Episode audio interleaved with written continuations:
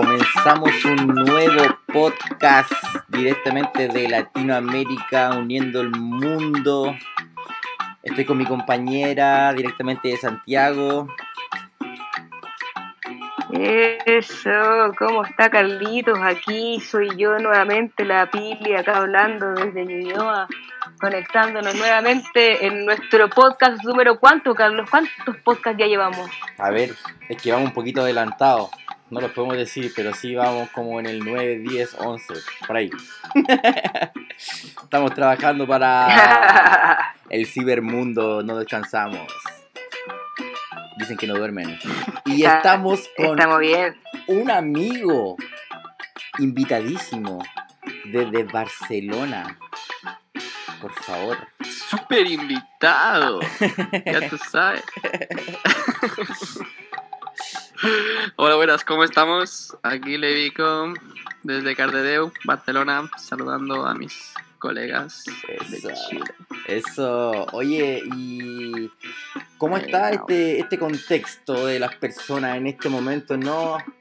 Seguimos aquí en este momento de pandemia, me- emergencia. ¿Quiénes somos en este estado de emergencia?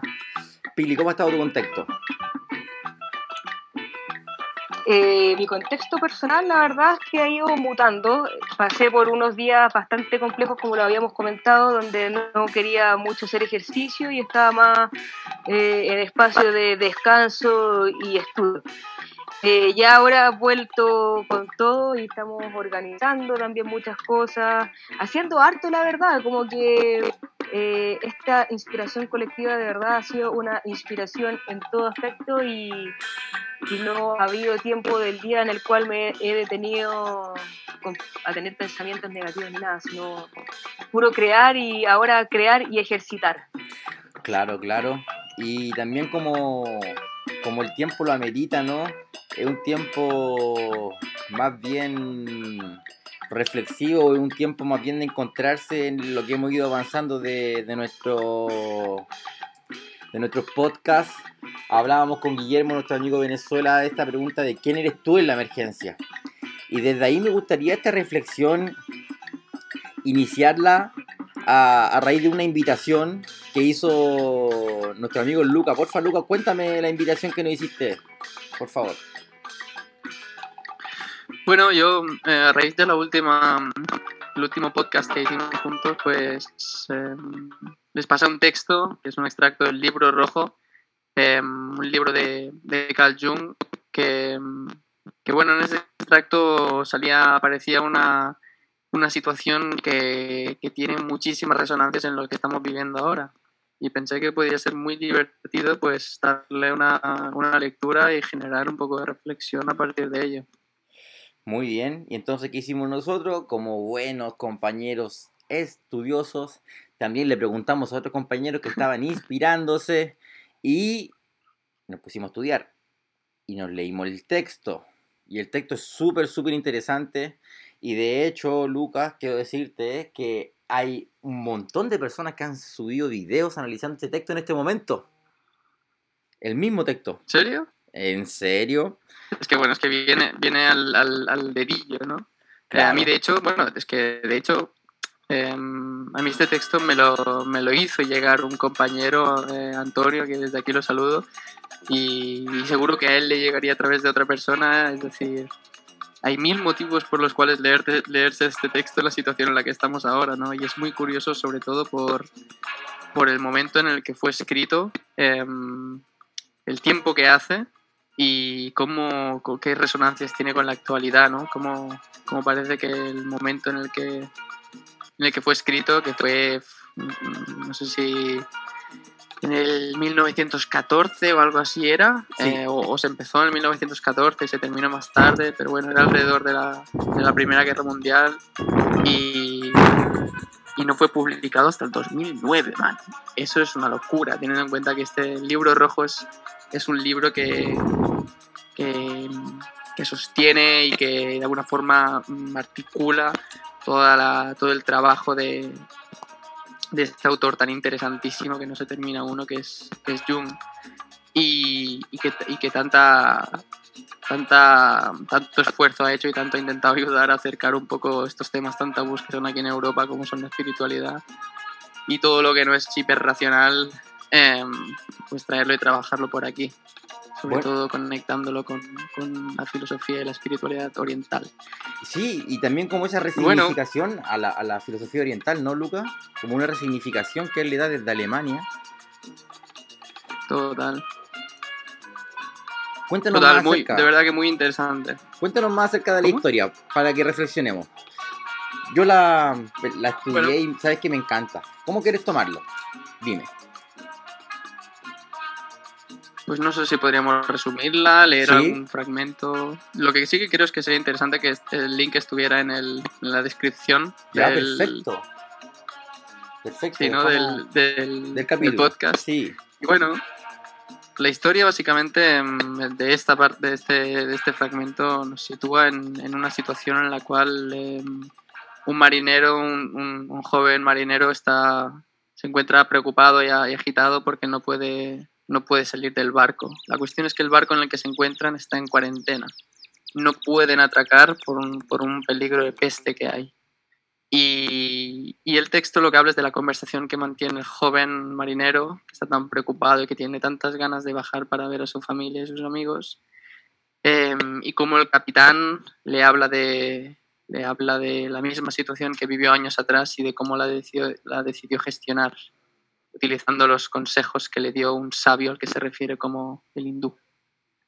Y bueno, pues las conexiones son obvias, la figura, la, la imagen de- del barco como, como lugar de aislamiento me parece súper bonito porque, porque un barco es, es- un vehículo que te puede llevar a dar la vuelta al mundo.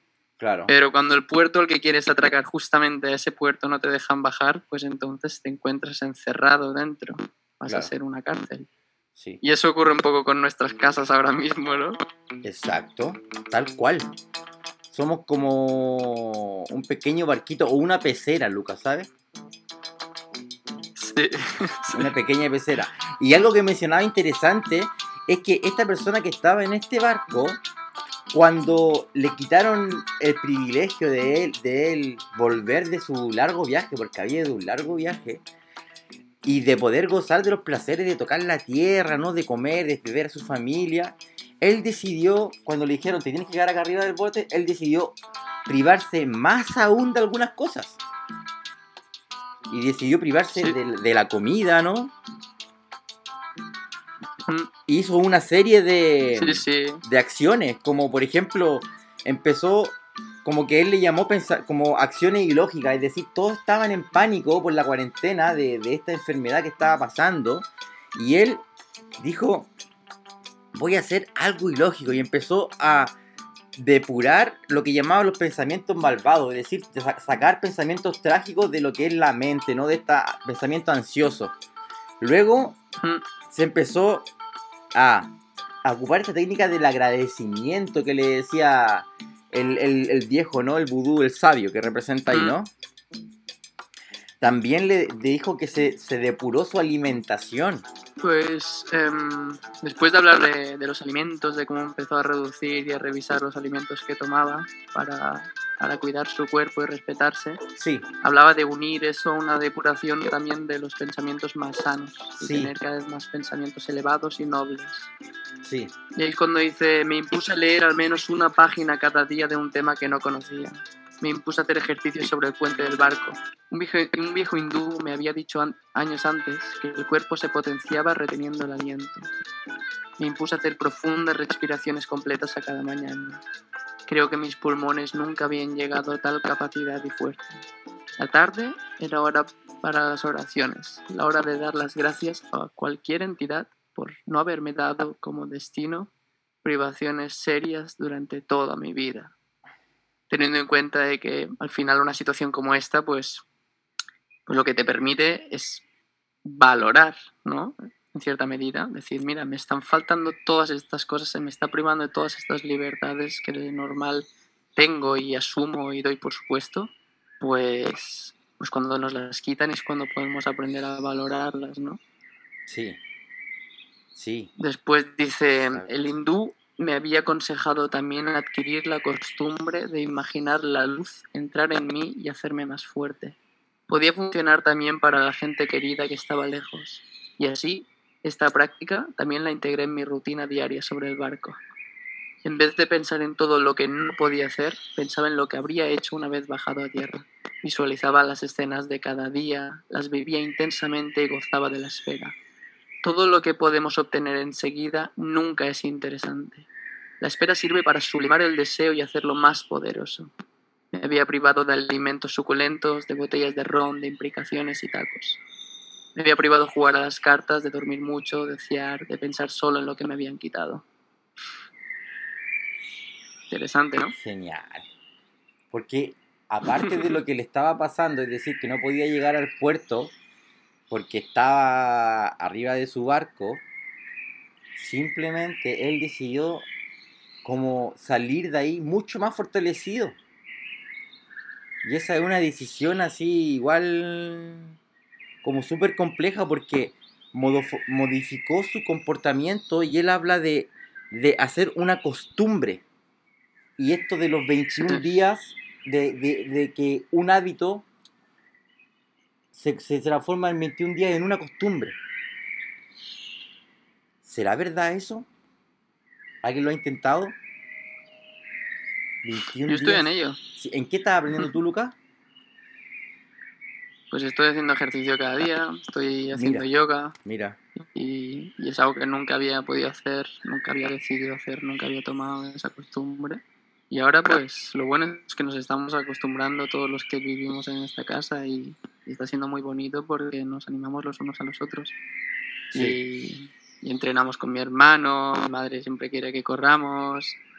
Y mira, y mi padre que le cuesta un poco más, pues termina animándose a todo también porque, porque el ambiente es así de, sí, es así de potente. Entonces, pues yo de, de, verdad deseo que cuando termine esta, esta cuarentena, pues haya adquirido estos hábitos de, de cuidarme, de, hacer deporte, de hacer estiramientos, de meditar.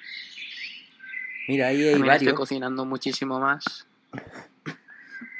Y como este mismo autor que escribe este texto, sabes que habla eh, desde de cómo ayudar a la psique, le decía él, a través de lo que son estos talismanes que llamaba él, que eran los lenguajes creativos, el arte, el baile, que eran formas de canalizar y encontrar o desarrollar la espiritualidad.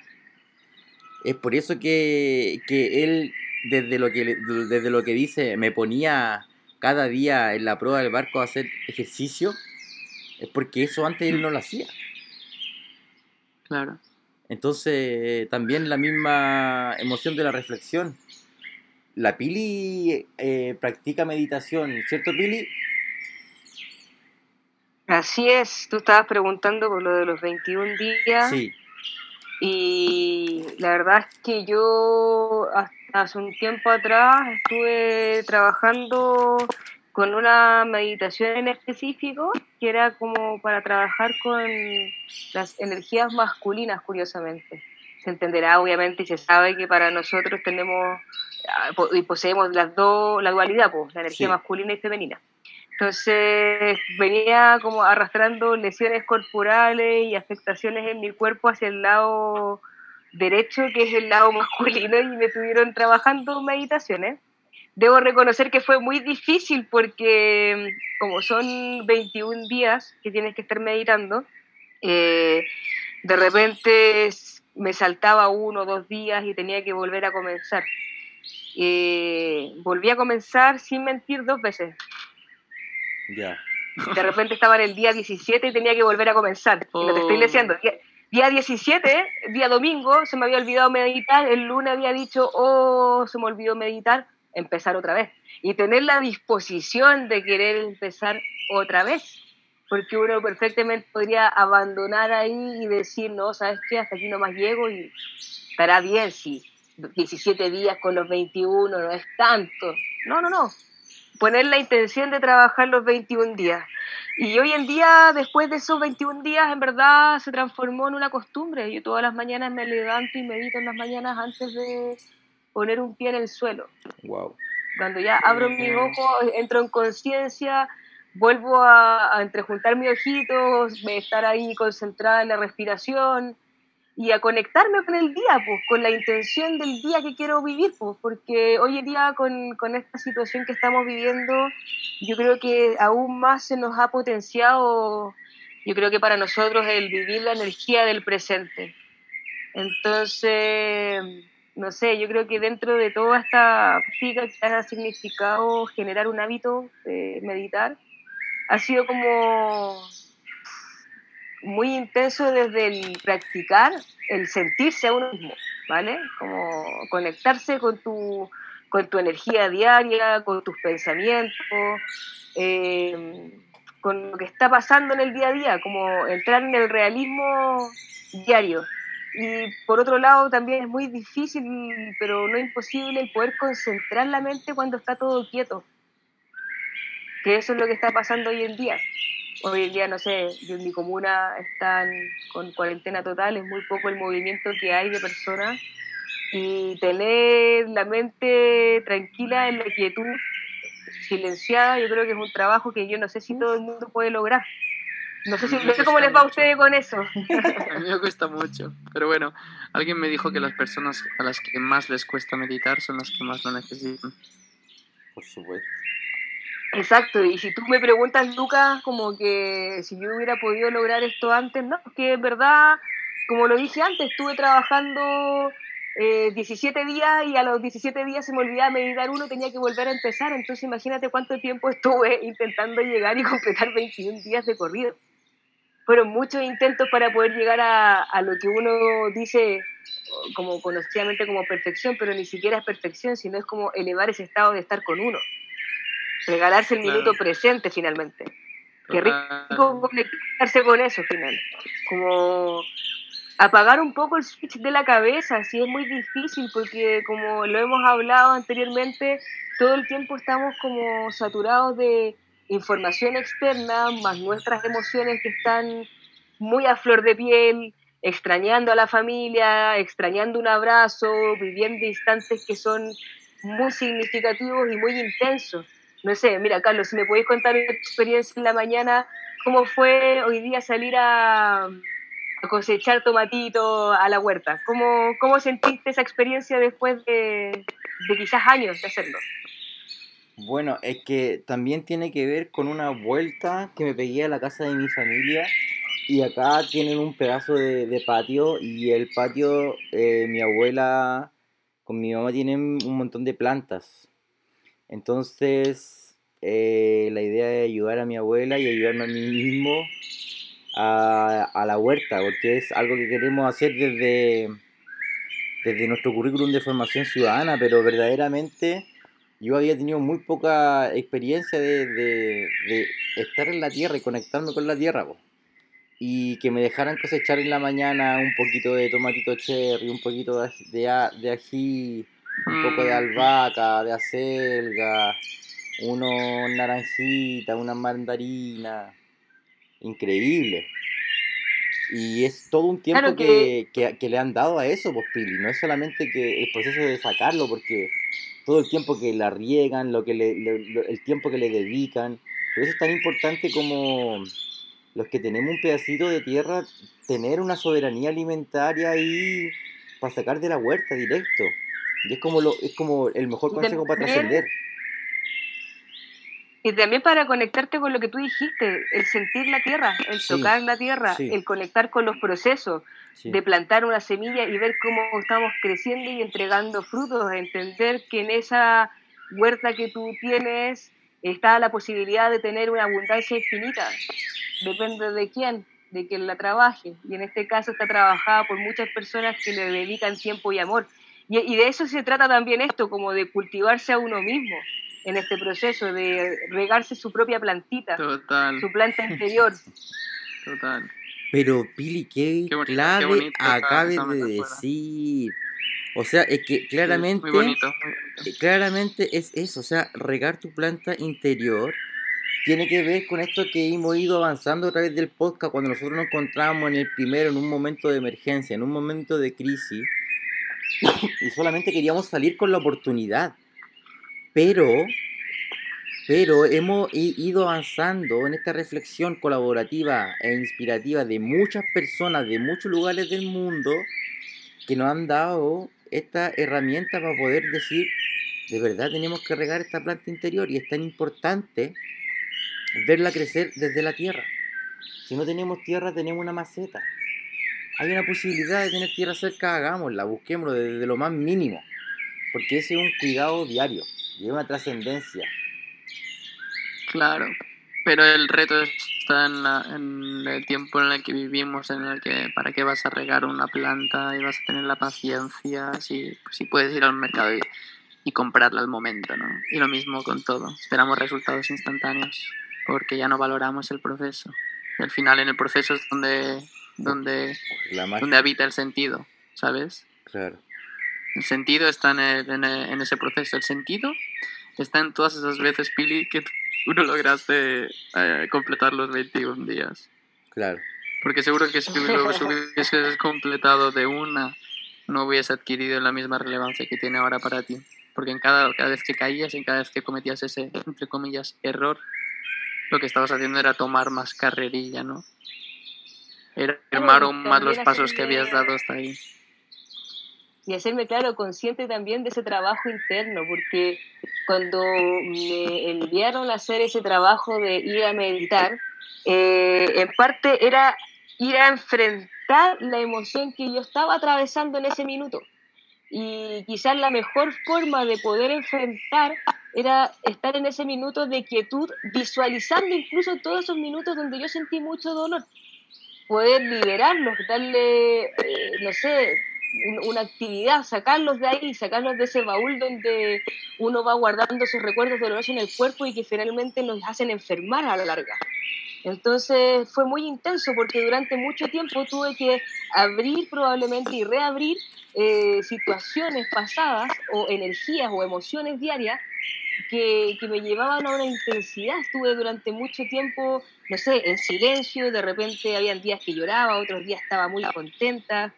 Y, y en ese proceso me fui dando cuenta como, como de poder conocerme y de poder entender que meditar no solamente es como estar en un espíritu zen relajado, flotando en una nube, es atravesarte de repente con sentimientos que son súper dolorosos, pero como decimos acá en Chile, le damos cara a ese dolor.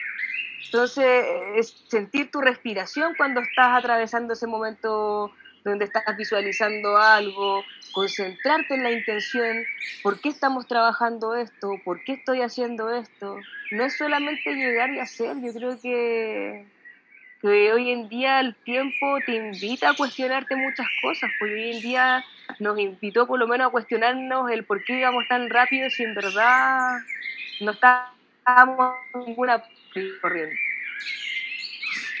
Estamos todos corriendo desesperados de un lado al otro como si tuviésemos claro lo que estamos haciendo. Porque todos parecen saber lo que están haciendo. Nadie sabe nada. No.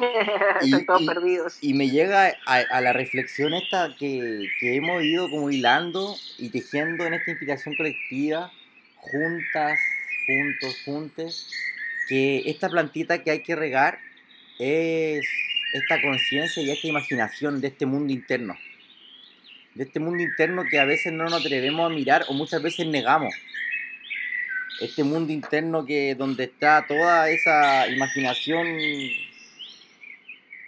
natural, antigua. Esa plantita, ese huerto. Sí. Es que, y es que pasa también, Carlos, que uno pasa yo creo que igual como por unas fases que son bien complejas, porque primero uno tiende a evadir la situación que está pasando, como que eh, después de evadirlo lo empezáis a negar y entráis en una fase crítica de negación hasta que colapsas, cuando ya te ves superado y que ya no, no diste más, entonces quizás ese conectar con la tierra, ese entregarte tu espacio de bienestar es netamente volver a conectar con esa esencia de tu propia abundancia. Está en ti, no está en otro. Claro, claro, al decir que, que somos la fuente de abundancia porque somos. Y en ese sentido, cuando somos, se habla de que de que en realidad esto que tenemos que aprender en estos momentos no va solamente en el pensar ni tampoco solamente en el sentir, sino que tiene que ver más con encontrar nuestra propia voluntad de querer salir diferentes de esta situación contextual que nos tocó vivir. Porque a Lucas le tocó algo allá, ¿cierto? A Lucas le tocó algo allá, a la como que a todos nos tocó vivir algo diferente, pero no, por algo nos tocó vivir esto. Para una razón. Bueno, puede tenerla, puede no tenerla, pero pues supongo que en, una situación como esta, pues nosotros podemos decidir darle un sentido a esto o dejar que sencillamente sea pues un caos mundial, una situación desagradable, no sé, pues pues como decíamos antes, pues dotarlo de sentido.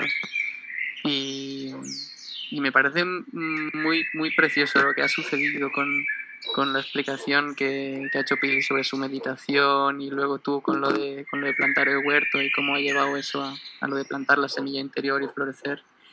Por cómo termina el, el fragmento de, del texto del, del, libro rojo de Jung. Me gustaría leeroslo. Ya. Porque cuando después de que el capitán haya explicado lo que, lo que leí al principio, el, joven marinero le pregunta, ¿y cómo acabó, capitán? Y él dice, adquirí todas aquellas costumbres nuevas. Me dejaron bajar después de mucho más tiempo del previsto. Y el joven dijo, ¿os, ¿os privaron de la primavera entonces? Y dijo, pues sí.